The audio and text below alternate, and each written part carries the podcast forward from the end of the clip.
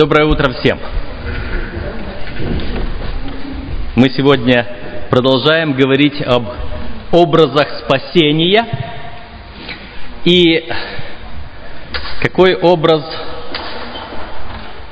мы ожидали увидеть вчера и сегодня? Вот только я не знаю, кто-то увидел или нет.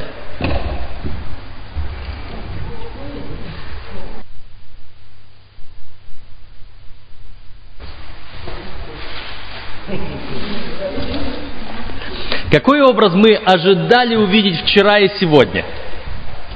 Что у нас было вчера? М?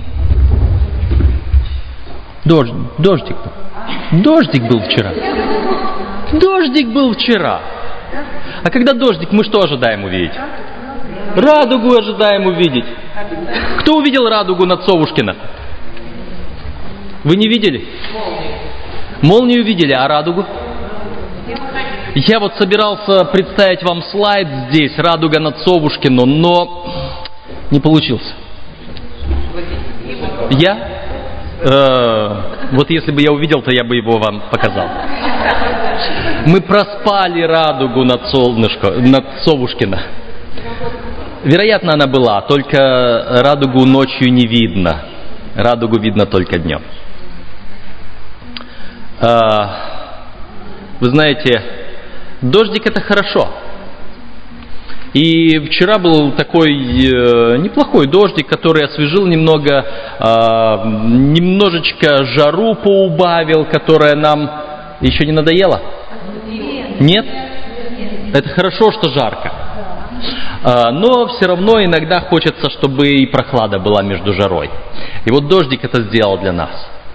И, э, но этот дождик, знаете, эм, есть люди, которые э, во время каждого дождя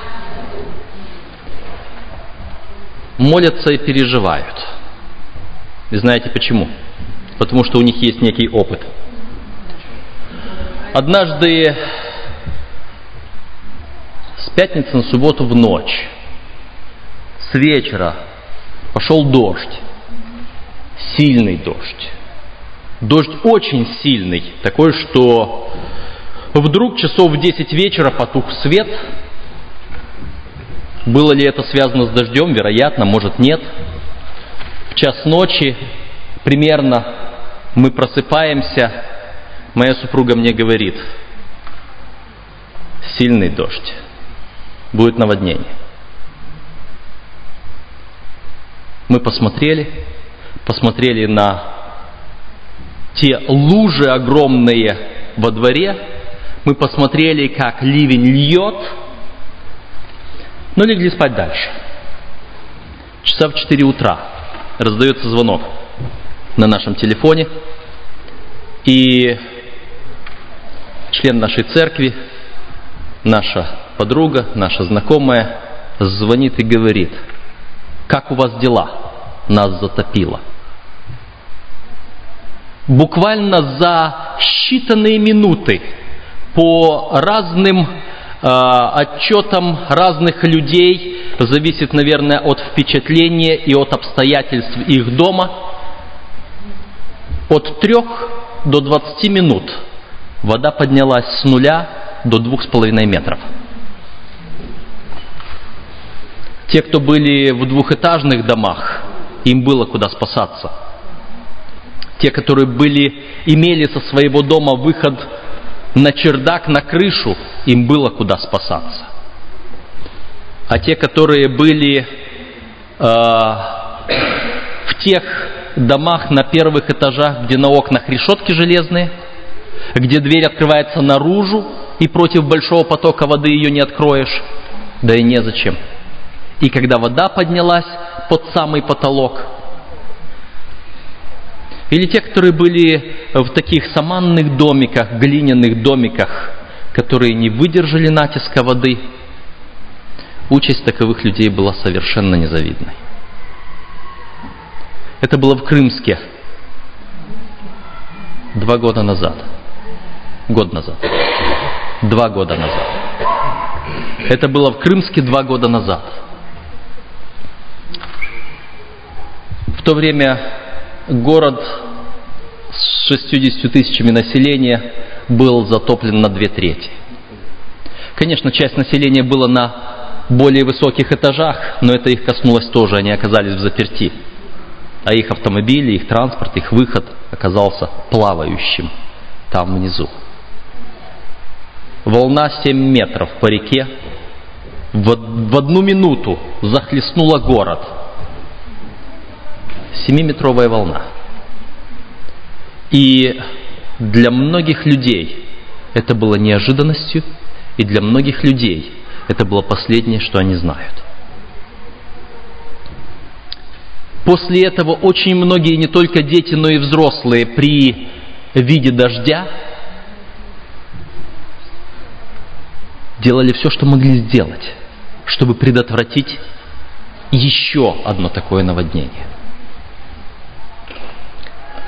Было большое наводнение, описанное в Библии. Это наводнение было такое, о котором, от которого спастись невозможно было ни на втором этаже, ни на чердаке, ни на крыше, ни на деревьях. Это было наводнение, которое люди совершенно не ожидали, и которое не за считанные минуты захлестнуло все – а которое продолжалось непрерывно 40 дней и 40 ночей со всех сторон. Вода лилась потоками и снизу, и сверху, и сбоку. Погибло все, кроме одной верной семьи, которая поверила Богу и построила ковчег. И вот когда это семья, пропутешествовав целый год. Вы можете себе представить себе целый год под ногами нету суши. Целый год под ногами нет устойчивости. Целый год в заперти в большом корабле, в котором тысячи разных животных и птиц, десятки тысяч разных видов живых существ. И все они здесь, в этом помещении, все они в заперти. Знаете, я э, вчера проехался на велосипеде до Анькова. И как въехал в село с этой стороны, некий запах, напоминающий мне детскую мою деревню. Запах села, запах коров, запах домашнего хозяйства. Это я только въехал в эту деревню, и где-то эти коровы были вот там, вот в этих домах. Можете себе представить целый год, не только с коровами, в этом большом закрытом корабле. Это было, может быть, не самое лучшее впечатление. И, может быть, для людей, переживших потоп, любой следующий дождик мог быть предвестником чего-то страшного. И по этой причине мы читаем книга Бытие, 9 глава. Я здесь прочитаю с 8 стиха. Бытие 9 глава с 8 стиха. «И сказал Бог Ною и сынам его с ним, вот я поставляю завет мой с вами и с потомством вашим после вас, и со всякою душою живою, которая с вами, и с птицами, и со скотом, и со всеми зверями земными, которые у вас, со всеми вышедшими из ковчега, со всеми животными земными, поставляю завет мой с вами, что не будет более истреблена всякая плоть водами потопа, и не будет уже потопа на опустошение земли. И сказал Бог, вот знамение завета, которое я поставляю между мною и между вами, и между всякою душою живою, которая с вами в роды навсегда. Я полагаю радугу мою в облаке, чтобы она была знамением завета между мною и между землею и будет, когда я наведу облако на землю, то явится радуга в облаке. И я вспомню завет мой, который между мною, между вами и между всякой душою живою во всякой плоти, и не будет более вода потопом на истребление всякой плоти. И будет радуга в облаке, и я увижу ее, и вспомню завет вечный между Богом и между всякой душою живою во всякой плоти, которая на земле. И сказал Бог Ною, вот знамение завета, которое я поставил между мною и между всякой плотью, которая на земле. Господь установил радугу. Радуга – это знамение завета, что не будет более истребления живого на земле водами потопа. Радуга – это знамение завета. Чтобы понять нам это немного лучше, нам стоит поговорить о завете. Бог заключал завет со своим народом неоднократно. Но когда мы читаем в Библии о завете, есть два вида заветов. Есть один завет, который, мы его упоминали в наших вопросах-ответах, есть завет, который подобен договору. Завет – договор, в который вступают два человека или две стороны. Это то, что на международном таком языке называется тестамент, свидетельство, когда две стороны вступают в определенное соглашение. И в наше время обычно Документ такого соглашения состоит из следующих частей. Это юридический документ, в котором вначале указывается где и когда, а затем кто вступает в договор. Именуется сторона одна, именуется сторона другая, затем идет описание того предмета договора, в который они вступают – а затем обязанности одной стороны, обязанности другой стороны, и в конце, как расторгается договор, что делать, когда одна из этих сторон не выполняет своих обязанностей. Это договор, это завет, тестамент, это соглашение. Мы сегодня не об этом договоре размышляем. Такой договор, он виден, скажем, э, в крещении, когда мы вступаем в завет с Богом через крещение. Крещение – это обещание Богу доброй совести. Когда я знаю, что я со своей стороны должен сделать, когда Бог обещает со своей стороны что-то сделать, и вот мы вступаем в завет. Но есть другой завет. И это слово однокоренное слову «завет», мы его знаем как «завещание». Библия использует это слово тоже. И апостол Павел говорит, что и по законам человеческим завещание вступает в силу только после смерти завещателя. И его после этого никто отменить не может. Сам завещатель не может, потому что он уже умер, а любой другой не может, потому что он не завещатель.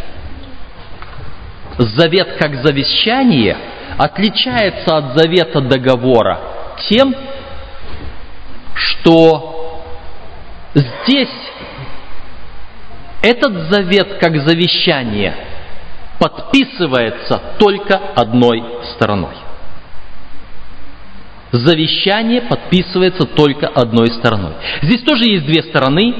Здесь тоже в юридическом документе есть место, время, есть кто, есть кому, есть предмет, о котором идет речь, есть условия. Но здесь нет обязанности получателя – завещание. От получателя завещания не зависит. Зависит только от дарителя, от завещателя. Вот этот договор, вот этот завет завещания мы видим здесь в радуге. От Ноя и от зверей ничего не зависело. Радуга, она есть. Бог сказал, и все. Люди добрые или люди злые. И солнце светит на добрых и злых, и дождь идет на добрых и злых. И радуга сияет и для добрых, и для злых. Но эта радуга говорит нам кое о чем о нашем Боге. И мы попытаемся увидеть смысл этого завета.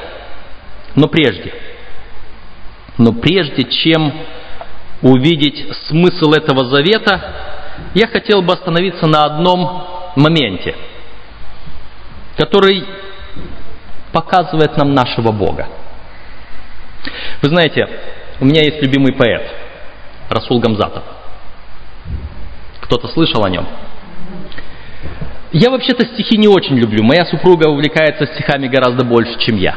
Но тем не менее, Расул Гамзатов, его поэзия, его стихи меня немного привлекают. Я не буду цитировать стихов Расула Гамзатова. Я хотел было процитировать э, вчера на презентации одного из домиков здесь, которые пригласили нас в гости. Вы слышали, как приглашали вас в гости вчера, да? И я потом им подошел и предложил, чтобы они на своем домике написали стихи Расула Гамзатова. Заходи, мне, заходи к нам ночью, заходи днем, а не зайдешь, так мы поймем. Боишься, что и мы когда-нибудь потом к тебе зайдем.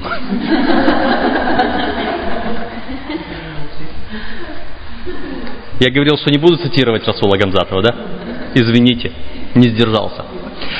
Расул Гамзатов в советское время, когда не так легко было выехать за границу, когда за границу выезжали только избранные, да и то не всей семьей, если не подписаны некоторые соглашения.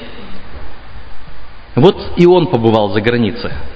Это народный поэт, это такой знаменитый, известный всей стране человек, ну как бы ему не выехать в дружественную Болгарию.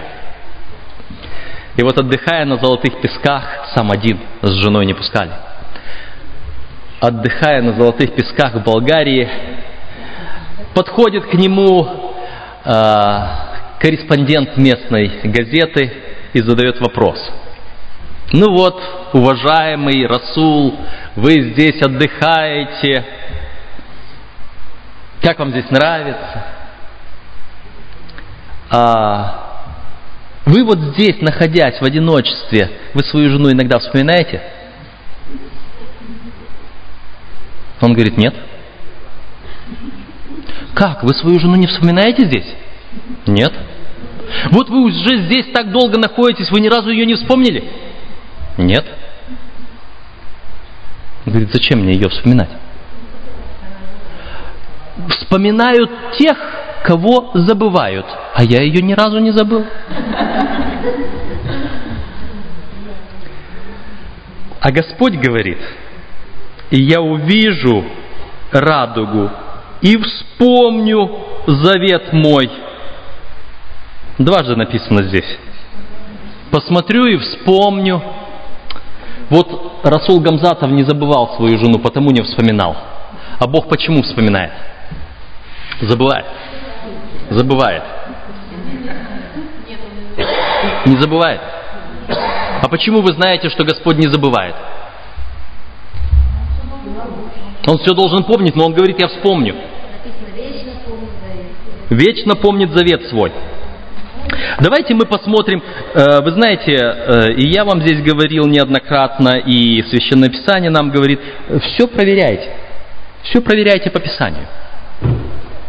И я думаю, что нам нужно проверить по Писанию, почему Господь говорит, я вспомню, неужели Он забыл? Давайте мы откроем вместе с вами первую главу книги пророка Иезекииля. Иезекииль, первая глава. Я э, прочитаю здесь со стиха 26.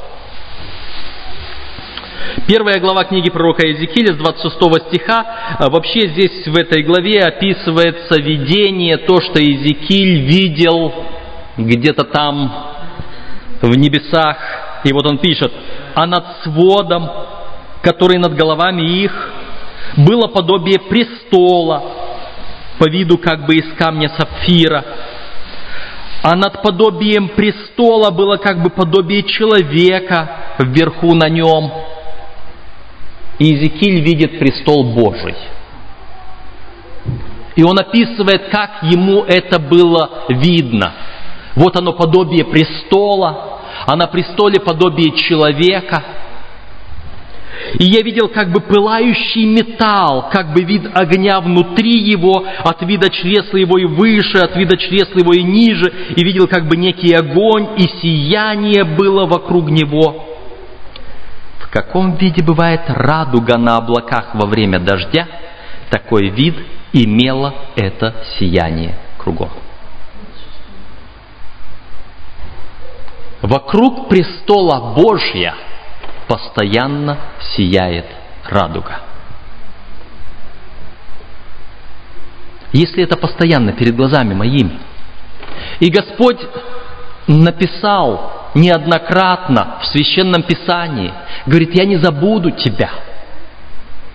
Даже если, вот как мать не забывает грудное дитя свое, но даже если бы она забыла – я не забуду тебя. Вот я начертал тебя на дланях моих, стены твои всегда предо мною. Обетований много о том, что Бог не забывает. Почему? Потому что мы всегда у Него перед глазами. Человек забывает. И потому что человек забывает, человеку надо напоминать. И Господь пользуется нашим человеческим языком. И говорит, вы боитесь, что я забуду ну тогда подумайте, что радуга мне напомнит. Но если вы знаете, что радуга вокруг престола моего всегда, а не только после дождя, то думайте, как часто я вспоминаю о вас. Если радуга передо мною всегда. Господь не забывает. Господь не нуждается в том, чтобы ему кто-то или что-то напоминал. Он нам напоминает – чтобы мы не забыли, время от времени нашлет дождик, а в дождике радуга. И эта радуга – это то, что нас ободряет. Мне кажется, что нет человека, который, видя радугу, не улыбнулся бы. Радуга, радость одно и то же, да. Кто-то, наверное, скажет, что там происхождение какое-то другое, но мы не будем слушать тех людей, которые копаются в словарях, мы будем смотреть на людей, которые вокруг нас. И как только увидят радугу, о, радуга, смотри, и хоть мы видим эту радугу часто, но все равно мы не применем возможности еще раз посмотреть на радугу. Или только я такой? Все такие и фотографируют, и смотрят, и на фотографиях выставляют. Потому что радуга – нечто удивительно божественное. Это завет Божий с человеком.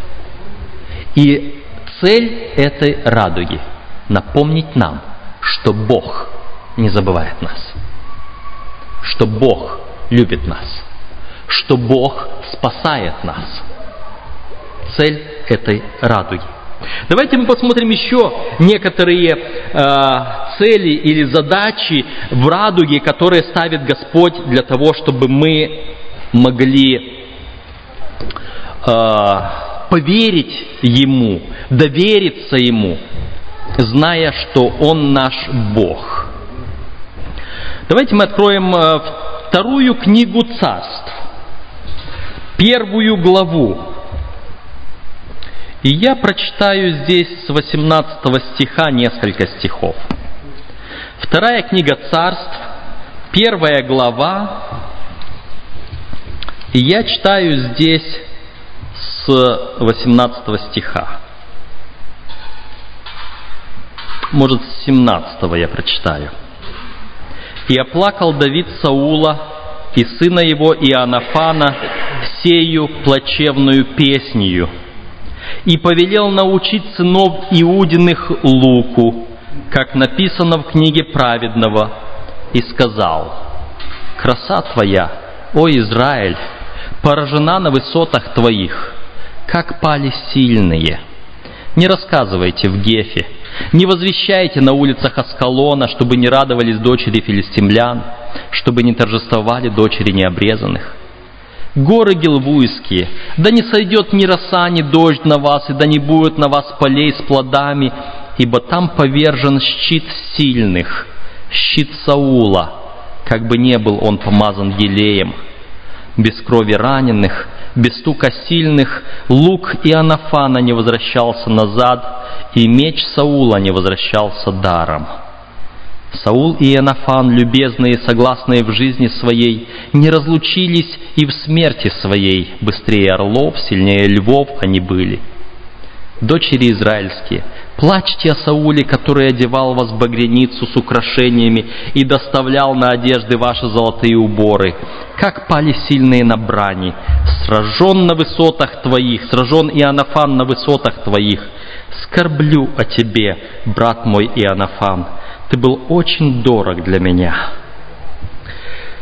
Вот плачевная песнь Лука. А вы спросите, а к чему это? А к чему это?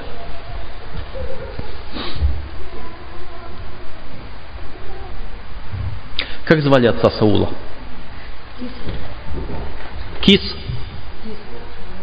Кис. Отца Саула звали Кис.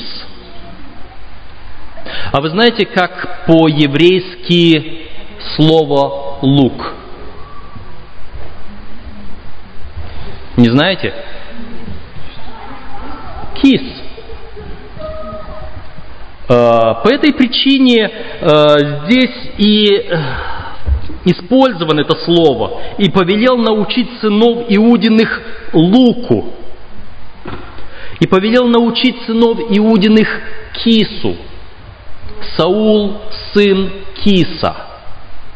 Некая игра слов.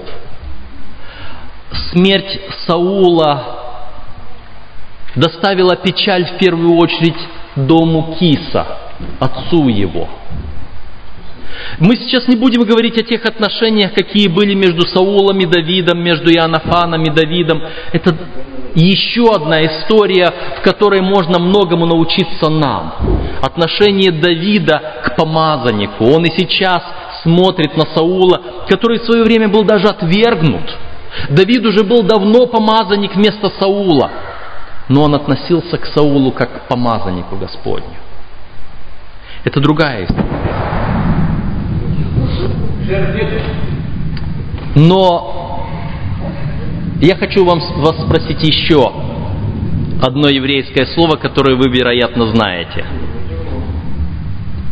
А как по-еврейски радуга?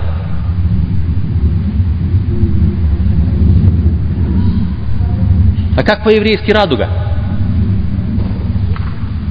Кис.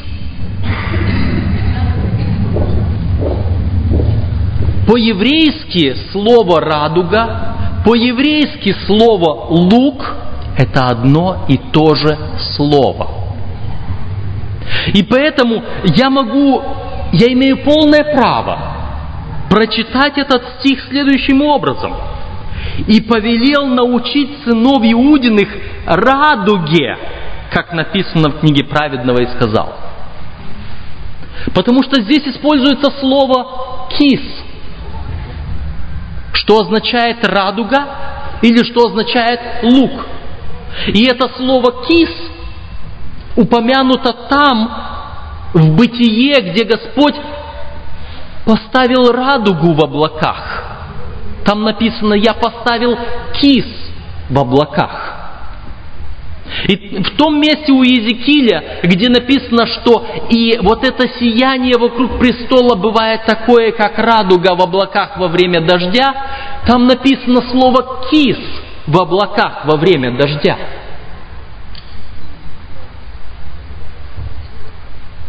И для меня Вторая книга Царств, первая глава и стих 18, повелел научить сынов Иудиных, звучит лучше радуге, потому что здесь, в этой песне, есть обетование. Несмотря на то, что происходит в нашей жизни, несмотря на то, что наши близкие, наши родные могут погибать, несмотря на то, что нас ожидают какие-то поражения здесь на земле, есть обетование, есть радуга, что Господь будет с нами – даже если небольшое наводнение, даже какое-то местного значения потоп. Радуга свидетельствует о том, что не будет всемирного уничтожения, не будет окончательного уничтожения водою. Даже если у меня какое-то мое наводнение, мой потоп, моя потеря, радуга напоминает мне, что Господь все еще управляет всем в этом мире. Что Господь все еще он там. И у него все кнопочки от жизни и смерти. Потому что он есть источник всей жизни. И если он закроет дверь, в Откровении написано, то никто не откроет. Если он откроет дверь, то никто не закроет. И будь это дверь жизни или смерти, будь это дверь благословений или проклятий. В руке Божьей это все. Радуга. Она является обетованием, напоминанием, что Бог продолжает управлять всем в моей жизни.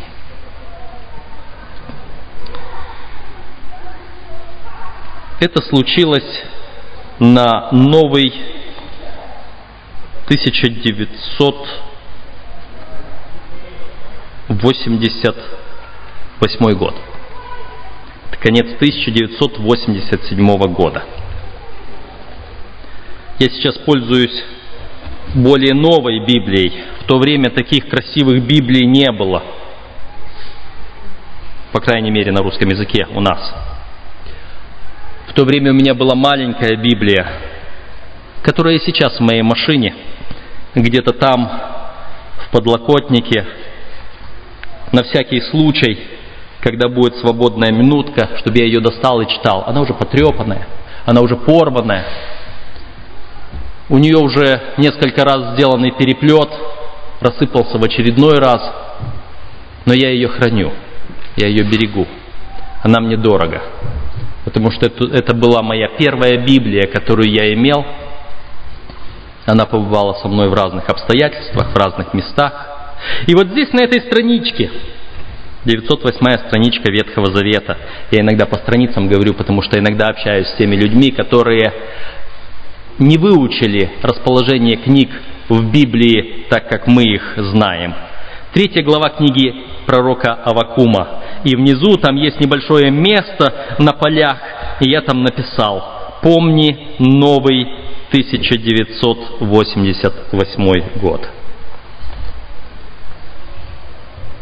Помни новый 1988 год. Мы тогда с молодежью в Туле э, изучали книги Ветхого Завета, мы изучали в этот момент книги малых пророков, и обычно по окончанию изучения книги мы устраивали нечто вроде викторины, конкурса, нечто такое, что закрепит основные понятия или вообще отложит в нас памяти в таком вот приятном воспоминании то, что мы изучили. Мы закончили изучать книгу пророка Авакума к Новому году – и мы решили совместить вот этот, будем говорить, заключительный такой экзамен или э, заключительное празднование, э, завершение изучения этой книги, совместить с празднованием Нового года. И в качестве одного из таких элементов нашего праздника мы подготовили сценку, э, в которой э, мы решили инсценировать третью главу книги пророка Авакума, здесь написано молитва Авакума пророка для пения, это третья глава, первый стих я прочитал. Вот эта молитва пророка Авакума для пения, мы ее решили исполнить соответствующим образом. У нас была девушка-художница, она сделала огромный такой плакат, картину, э, как для панорамы, которая на стене изображала полностью панораму той иудейской пустыни, в которой э, пророчествовал Авакум. С другой стороны, меня избрали быть вот этим пророком Авакумом. Для меня приготовили костюм в таком виде, как мы представляли, что он должен был быть одет в этом халате, в этом тюрбане. А, и еще мы сделали нечто такое замечательная, я бы сказал, большая работа была проделана, потому что если вы прочитаете третью главу книги пророка Авакума, она вся такая, э, там э, мелодика такая у этой главы, э, там и тихие слова, там и раскаты грома, там и что-то бурное, там и что-то спокойное, успокоительное. Мы под каждую фразу подбирали из различных музыкальных произведений какие-то отрывочки, и мы их сводили вместе, и мы составили такую вот плавную, как раз под вот этот текст, музыкальную композицию. Это был большой труд, задействовавший многих людей. У нас в то время была неофициальная семинария, в которой учились в том числе и музыканты, будущие дирижеры наших церковных хоров. Они нам в этом помогали. Мы все это свели вместе, Э, для того, чтобы звучание было на самом деле хорошее. Э, к тому времени мне э, привезли из-за рубежа и поручили моему, моей опеке, скажем так, Э, мощный профессиональный магнитофон для того, чтобы мы записывали лучшие музыкальные произведения и передавали за рубеж, чтобы там вещали по русскому радио э, наши христианские песнопения. И это было профессиональное оборудование, которое мы решили использовать здесь для такого качественного звучания. Э, и я, выучив эту третью главу, я должен был ее декламировать под музыку таким образом, чтобы вот моя декламация и вот те музыкальные произведения, вот та собранная музыкальная композиция, чтобы оно шло именно в такт. Все было подготовлено, как мы сегодня говорим, на высшем уровне. Уходя переодеваться, я выхожу из зала, зал полон, это в церкви, в Тульской церкви, находит, находилось, происходило все. Я э, ребятам, которые там сидели возле оборудования, говорю, э, вот этот вот магнитофон, имея в виду профессиональный, который был доверен мне, я говорю, а я его включу сам. И я сказал эти слова, пошел переодеваться. Спустя несколько минут я захожу в зал уже в костюме Авакума, зашел в зал и слышу нет, не слышу, чувствую, вижу напряжение, молчание, тишина. Я подхожу к этому магнитофону, готовлюсь нажать на кнопку и вижу в этом, вместо этого магнитофона черный обугленный кирпич. Этот магнитофон питался от 3 вольт. Его включили напрямую в 220. Пока я переодевался, дым уже успел рассеяться. Пока я переодевался, наши ребята уже нашли вместо этого дорогущего японского магнитофона, нашли хороший первоклассный, нет, не первого класса, а высшего класса магнитофон советский. Был у нас молодой человек, специалист, который всегда только занимался радиоаппаратурой. Он уже его принес, он его уже установил, он его уже настраивал. Я не скажу точно соотношение стоимости того магнитофона и моей зарплаты в то время, но это было неподъемно. Вы знаете, что в советское время любая импортная техника стоила дорого. А это профессиональная техника. Но главное не в том. Главное в другом. Я сейчас должен был декламировать молитву пророка Авакума для пения. А в ней слова «Я услышал, и вострепетала внутренность моя». При вести о сем задрожали губы мои, и колеблется место подо мною.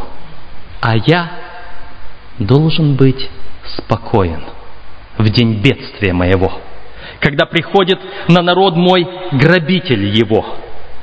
Хотя бы не расцвела смоковница, и не было плода на виноградных лозах, и маслина изменила, и нива не дала пищи, хотя бы не стало овец в загоне и рогатого скота в стойлах. Но и тогда я буду радоваться о Господе и веселиться о Боге спасения моего. Господь Бог – сила моя. Он сделает ноги мои, как у оленя, и на высоты мои возведет меня. Я должен был процитировать эти слова именно так. Потому что музыкальная композиция, потому что мелодия, я не мог иначе. Но вы знаете, это было не наиграно. Но вы знаете, после этого я изменился. Потому что вот эти слова сделали меня таким. И вот эти слова хотя бы не расцвела смоковница, хотя бы нива не дала пищи, хотя бы не стало овец в загоне, хотя бы ничего. Но и тогда я буду радоваться о Господе и веселиться о Боге спасения моего. Но вы можете спросить, а какое это имеет отношение к нашей теме сегодня, да? Давайте прочитаем пару слов в начале третьей главы книги пророка Авакума. Молитва Авакума пророка для пения. Господи, услышал я слух Твой и убоялся. Господи, соверши дело Твое среди лет, среди лет яви его. Во гневе вспомни о милости. И дальше. Смотрите, четвертый стих. «Блеск ее, как солнечный свет, от руки его лучи, и здесь тайник его силы. Пред лицом его идет язва, а по стопам его жгучий ветер. Он встал и поколебал землю, воздрел и в трепет привел народы, это могущество Бога нашего. А смотрите, восьмой стих. Разве на реки воспылал, Господи, гнев Твой? Разве на реки негодование Твое или на море ярость Твоя, что Ты вошел на коней Твоих, на, ко- на колесницы Твои спасительные? Ты обнажил радугу твою по клятвенному обетованию данному коленам. Я неправильно прочитал? Ты обнажил лук твой, вроде бы похоже на вот это воинственное шествие Господа. Но слова в предыдущем стихе «Ты взошел на колесницы твои спасительные», слова в этом стихе «по клятвенному обетованию твоему», оно заставляет меня прочитать эти слова. Ты обнажил радугу твою по клятвенному обетованию твоему, потому что ты идешь спасти меня. И даже если бы все исчезло, я вспоминаю Ноя, который вышел из ковчега. И что у него было? только пролетевшая мимо пташка с масличным листом в клюве и ничего более. Голая, пустынная земля, только едва обсохшая после потопа. Но у него было обетование. И если вдруг мы оказываемся на такой голой, пустынной земле, мы вспоминали прошлый раз этого великого Иерея, который стоял перед Господом. Снимите с него запятнанную одежду. Если я вот вдруг окажусь вышедшим из ковчега, как вот этот человек, и у меня нет ничего, у меня все отнято, то Господь стоит рядом с обетованием своим. И говорит, посмотри на радугу. Не смотри на дождь, не смотри на потоки, посмотри на радугу. Радуга – это избавление наше от того, что может случиться с нами. И помните, это завет не договор, это завет завещания. Этот завет зависит не от меня, этот завет зависит от Бога. Он заключен в одностороннем порядке между Богом и мною. Откровение, 4 глава, и я прочитаю там пару стихов. Откровение, 4 глава, я прочту с первого стиха. После сего я взглянул, и вот дверь отверста на небе. И прежний голос, который я слышал, как бы звук трубы, говоривший со мною, сказал, «Взойди сюда, и я покажу тебе, чему надлежит быть после сего». И тотчас я был в духе, и вот престол, стоящий на небе, и на престоле был сидящий. И сей сидящий видом был подобен камню яспису и сардису, и радуга вокруг престола видом подобная смарагду. Апостолу Иоанну была показана та же радуга, которая была показана Иезекиилю. Разница только в одном. Иезекииль видел Бога, сидящим на престоле в обычное время. А Иоанну было показано то, что должно быть после сего, вскоре. Радуга сопровождает Бога не только тогда, когда Он там на небе царствует. Радуга будет сопровождать Бога тогда, когда Он явится за нами во второй раз.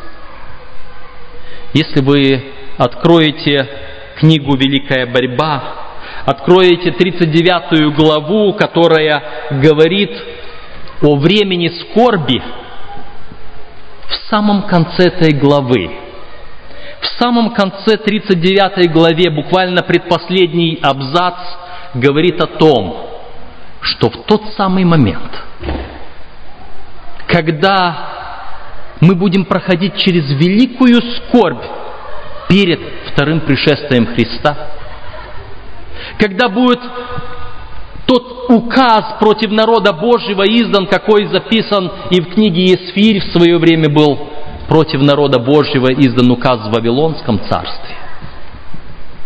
В то время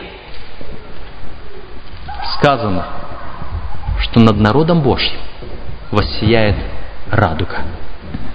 И в тот момент народ Божий поднимет глаза и увидит еще одну радугу вокруг этого облака, на котором наш Спаситель спешит за нами, чтобы избавить. Вы сможете описать, э, прочитать описание этих последних дней в книге «Великая борьба». Это сильное обетование. И это говорит нам о вечном спасении. Я прочту еще один стих из Откровения, буквально перелистнув два листочка. Десятая глава книги Откровения, стих первый.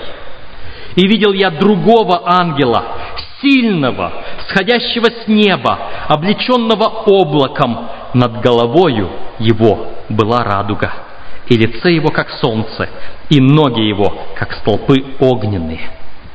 Опять радуга. И этот ангел, это тот, который приходит для того, чтобы вся земля светилась. Для того, чтобы совершить спасение наше. Это вечное спасение. Это радуга. Сегодня, когда мы наблюдаем радугу, неважно, видели вы ее после этого дождя или нет – вы ее увидите еще неоднократно. Потому что Бог милостив. Потому что Бог посылает нам радугу, чтобы мы с вами не забыли. Он не забывает. Помните, радуга – это обетование. Радуга – это избавление. Радуга – это вечное спасение и верен обещавший. Помолимся.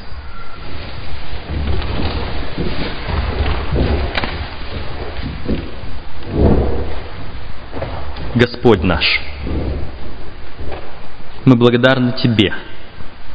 Благодарны Тебе за дождик, который прошел здесь, чтобы освежить землю, чтобы сбить жар, который был от жаркого лета. Мы благодарны Тебе за то, что Ты заботишься о нас и каждый день даруешь нам все необходимое.